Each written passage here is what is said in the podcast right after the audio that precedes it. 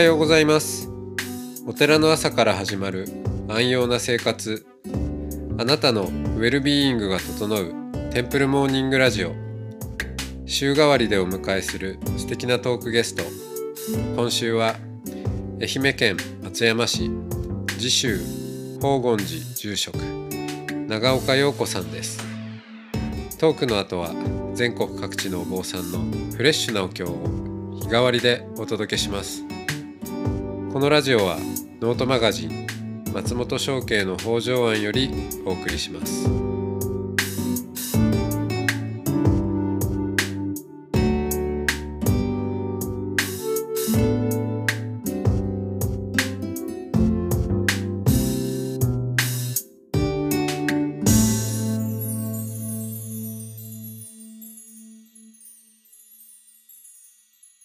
おはようございます。ようございます。はい、えー今週は長岡陽子さんとおしゃべりしてきましたがあっという間に最終日でございます。ねはい。あっという間でしたね。はい。早かったです。ねえ。でまあ最後次週だし時の週でねあの民衆の週であるともともとはね、今はこうなんか宗派っぽくなってるけど、まあ、宗派ですけど、はい。はい。うん。えーという中で今はい。長岡さんが、あの、まあ、あるいは宝厳寺さんがその、はい。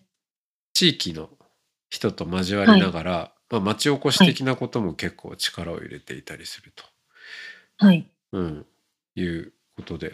なんか具体的にプロジェクトとか動いてるんですか？なんか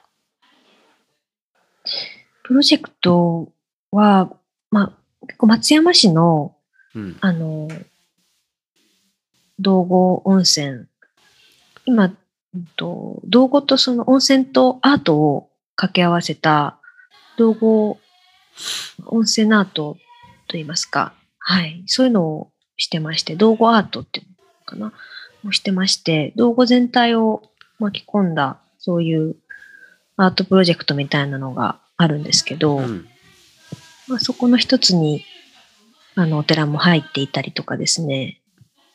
うん、あとは、私は個人的に思ってるのは、あの、お寺の前が商人坂っていう坂なんですけど、結構それが長い坂で、でそこを門前町としてこう活性化できたらいいなっていうのを今取り組んでることです。門前町はい。うんもともとその宝厳寺門前町的なものはあったんですか？それとももう、ま、あ新しく作る？もともとは、うーんと、あ今は、うん、そうですね。今はもう住宅街に近いような状態なんですけれども、もともとは遊郭があった通りでもあって、で、そこから、うんと、ネオン坂っていうような坂になって、まあ、私がなので小さい時は結構こう、ネオンが、あの、坂の左右にあるようなところだったんですね。はい。で、それが今、もう時代とともに、もう本当住居、住宅地になってきていて、で、ここ2、3年で飲食店だったりとか、あの、ギャラリーというかね、お店が増えたりとかですね。あと、大きなきっかけになったのが、あの俳句の夏井月さんの、あの、月案という、ほういおりが、あの、国会城としてですね、あの、商人坂にできたうんことが割と大きなきっかけで、こう、想像、作るんですね。想像していく街、街づくりといいますか。へえはい。あ秘密じゃあない基地もそうですけど、うんはい。結構おしゃれというかこうはい新しい勢いのある、うん、カルそうですねカルチャーのなんか生まれるようなエリアはいになりつつあるわけですね。そうですね。歴史とか文化とかにそういう触れる、あの、門前町になればいいなというふうに今思っていて、それは楽しみですね。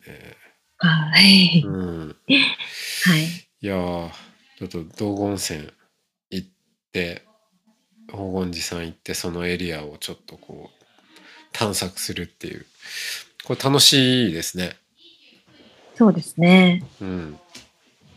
こう、今まで道後温泉に目的地として行ったら、そこと旅館との行き来がはい今まで多かったんですけど、そこをこう、周辺ぐるっと、あの、巡れるようなですね、いろんな仕掛け、仕掛けといいますか、まあそういういろんなことを結構この近年、あの、力を入れて道後はしているので、うん。はい。観光客も、あの、だいぶ、もう年々増えて、まあコロナ禍でちょっとうん。ね、大変な時もありましたけど、でも、すごく、うん、回りやすい、あの、ちょうどいい広さというか、うん。うん、なのかなと思いますね。いいな。じゃあちょっと今度行くのを楽しみにしつつ。はい。はいぜひぜ。ひ。あとはねやっぱもともと看護師でいらっしゃったので、はい。まあ、今前前は看護師をしながら、い、や実はね、実家がお寺なんですっていう話も出ましたけど、今度は逆ではい。住職をしながら、あのはい。看護師の経験も生きるようなそういう活動の方向性とかもすごく可能性があるんじゃないかなと思うんですけど、なんかそっちの方でもこう深めていこうっていうのはあるんですか？そうですね。あの、と、今後考えたときに、ちょうどいその、うんスピリチュアルケアうんうん。というのに、があるんだというのを知りまして、で、あの、玉置明優さんという、あの、はい看護師もうん、今現役でしながら、僧侶の資格あの資格も持ってらっしゃる二層さんですよね。はい、二層さんの本を読んで、で、すごくうちの父を家で見とった時の、時のことがすごくこう、重なる部分があって、うん、うーん、お寺を、まあもちろんお寺をしていく上でも、私自身、私ができることを今後考えたときに、そのあたりももしかしたら何か役に立つことがあるのかもしれないっていうふうに思い始めて、はい。うん、はい。スピリチュアルケアの勉強もしています。はいはい。はい。スピリチュアルケアっていうと、はい。ね、なんか聞き慣れない人だと、まあ最近スピリチュアル系とかもあるから、ああ、か そうですよね。そう、はいあはいなんか本屋さんにあるそういうやつかなって思うかもしれないけど、そっちじゃなくて、そうですねもうちょっとなんだろう、医療？そうですね。うんちゃんとした医療の一つ。ですよね。ではいた玉置さんもね、はいあのむしろそっち側のプロフェッショナルとしてされながら、あの、はい。まあ深く宗教的なはい。要素も取り入れられているっていう。うん。はい。だからまあケアケアが先にあってスピリチュアルっていうのはう,、はい。んまあ心理的ケアをもうちょっと超えた、うんそうなですね。かなか日本語で日ちょう本語にするどいいのがとそう、難しいんですよね。からスピリチュアルっスピリチュアルになった。の表現のままなんですけど、、はいい。わゆるスススピ的なのとはちょっとま違う、そうですね。パッと聞くと、うん、なんか壺を売られるんじゃないかみたいはいはいはい、な。なんかそういうのがね、あるみたいですけど、うんそういうんではなくて、あの、ケアにはその、身体的なケアと、うんまあ精神的なケアと、まあそういう心理的ないろんなケアと、はいろいろある中で、もっとこう、深い根底にある、魂の叫びとうん呼ばれるような、なんで自分は生まれてきたのかとか、うん、自分とは何か、うんうんそうですよね。なぜで人は死ぬのかとうんうんかですね。うん。そういう根底にあるようなうん。ところに対しての、まあ、ケア。そうですね。でうん、何か施して解決がつく種類のものではないようなことあ、そうですね。はい。ね。はいうんなので、かなり学べば学ぶほど奥が深くて、うん。毎回自分、そうなんか見失いながら はい、学んでるんですけど、うんはい。でもそのケアって、はい。うーん、まあ、例えば看護師であれば、はい。あの、実際のところスキルも大事だと思うんですよ。よくこはい。う、あの、はい病院で注射してもらって、いや、あの人本当なんか痛かったとか、ね、はいなんか腫れちゃったって話もある。いや、あの看護師さんは本当ね、もうスルッとうまく打ってくれたよねとか、まあ、うんそ それって完全にスキルの話だと思うんですけど、はい。スピリチュアルの部分ってなんかスキルでなんとかなりそうな感じもしないし、うん。ねあのまあこれはあのた単純に私のイメージですけど、はい。はい。そのケアに携わっていく上で、はいあの携わる人はどういうことが大切なんですか、一番は、うん。その人、その、そう、ケアする側を、まあ、ケアギバーって言いますけど、うんケアギバーがどうこうっていうものではなくて、うん。その悩んでる人自身が自ら選択して、なんだろうな、すうん、自ら答えを導いていくというか、そこがすごく大事なのかなっていうのは思いますね。なんか、例えば、医療の資格を持ってるから、その知識をこっちが一方的に伝えるとか、うん。逆に宗教者としての知識を伝えるとか、そういうことではなくて、あくまでその悩んでる方自身の思いをうまく表出して、そこから自らこう進んでいける道を、うん、導いた、導き出すというか、それが結果的にケアにつながるのかなと思いますね。はい。押し売りするんじゃないと。そうです、そうです。はい。南無阿弥陀仏が聞くからこれを唱えなさいっていうことではなくて。あ、そうそう、そういうことではないんですね。うん。なので、すごくかなりのスキルが必要だと思いますね。うんはい。自分が思ったことを言えばいいわけでもないですし、ただただ聞けばいいだけというわけでもなく、うんうん。ですね。かつて看護師をしていた時に、はい。えー急性期はい。でいやもう私は長くないし、はい。まあ、病院まあ医療は受けるにしても、えーはいできれば 住職とお寺のはい。仏教の住職と話したいっていう患者さんがいたと。はい。じゃあ今住職になってはい。そういう患者さんがいるんですって言ってじゃあぜひあのお話ししてあげてくださいって言われて訪ねてこられたらはい。どんなお話をするんでしょうね陽子さんはね。そうですね。まあでもまずはお話を聞くっていうところが一番なのかなと思いますね。うんうん。まずは聞いて、本当それこそ共感とか傾聴とかそういうのが大事なんだとは思うんですけど、うん。なんだろ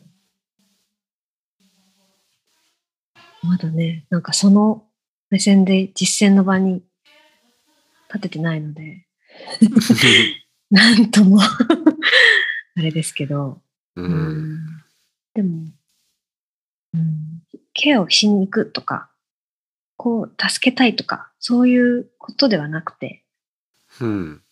うん、最終的にいろいろお話ししたことがケアになってたら、その人にとってはスピリチュアルケアだとは思うんですけど、あはいはい。うん、そこが成立するかしないかっていうのは、うん、うん。なんか、私にどうこうできることじゃないですよね。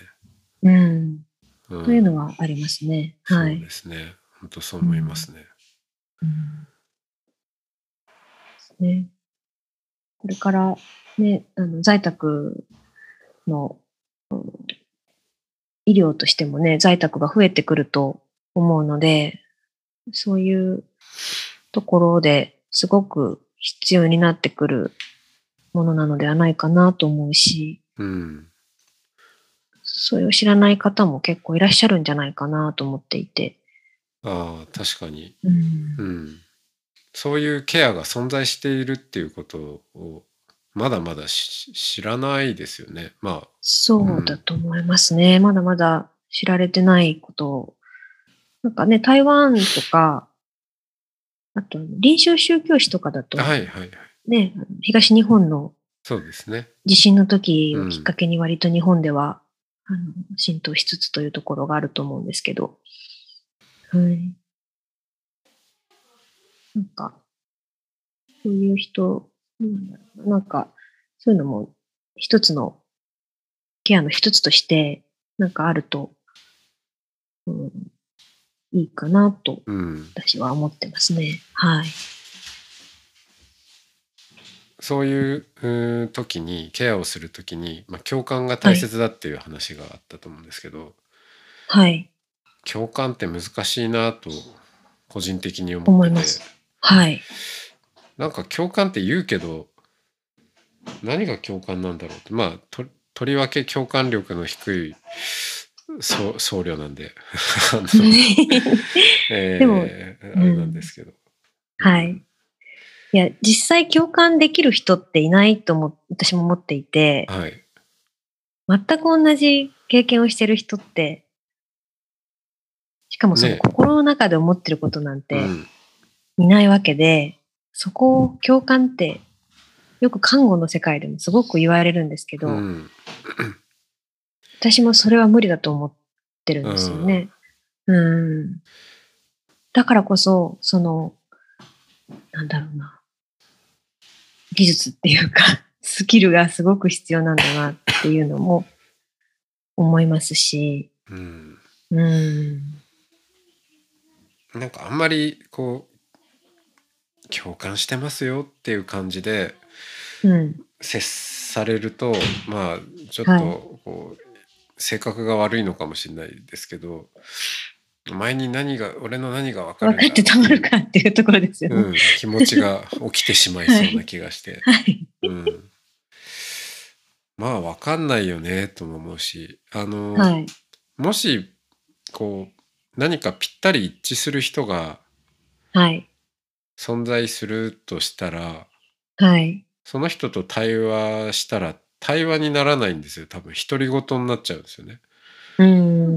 一致した人が喋るっていうのは自分が自分の中で喋ってるのと一緒なんでうんだからやっぱ違いがあるからこそまあこのねラジオで言えばこう対話は進んでいくわけだし、ううんん。まあそこから思いがけない何かっていうものが、ううんん。あの生まれていったりするっていうことだからだと、うんだと思いうん。割とそうですねなんか共感ってあんまり意識しすぎない方が結果的に共感っぽい奇跡が、うん、うん。やってくるんじゃないかな、うん、となんて思うんですよね。そこに、まあ、僕らであれば、はい。あの南無阿弥陀仏に投げ出すっていうか、はい。うん、まあごちゃごちゃ考えずにそうはい。ただいまの念仏はい。そうですねこうしたら、なんかやってくんじゃないかじゃなくてはい。ただただいまのねはい。はい念仏を今日もしていきましょうか。そうですね。はい。はい。えー、まあそんなこんなでいい時間になりましたかね。はい。はい。ありがとうございました。いえ、こちらこそありがとうございました。はい。久しぶりにお話できて。はいまあいずれ、はい。はい。あの、温泉にも入りに行きたいはないと思いますんで。はい。はい。違う。お参りね。お参り。あはい。はい。はい。では、また、お会いしましょはい。う。はい。ありがとうございました。はい。はい。ではでは、はい。さよなら。さよなら。ありがとうございました。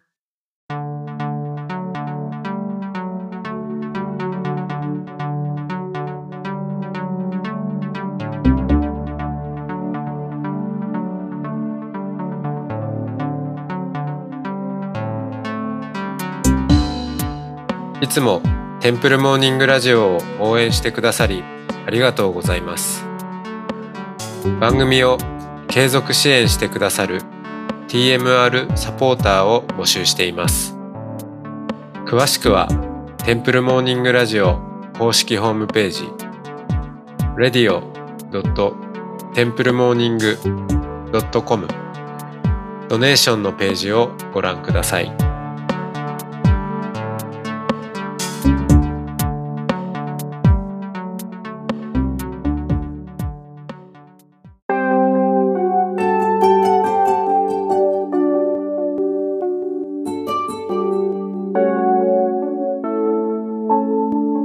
ここからは音の巡礼のコーナーです。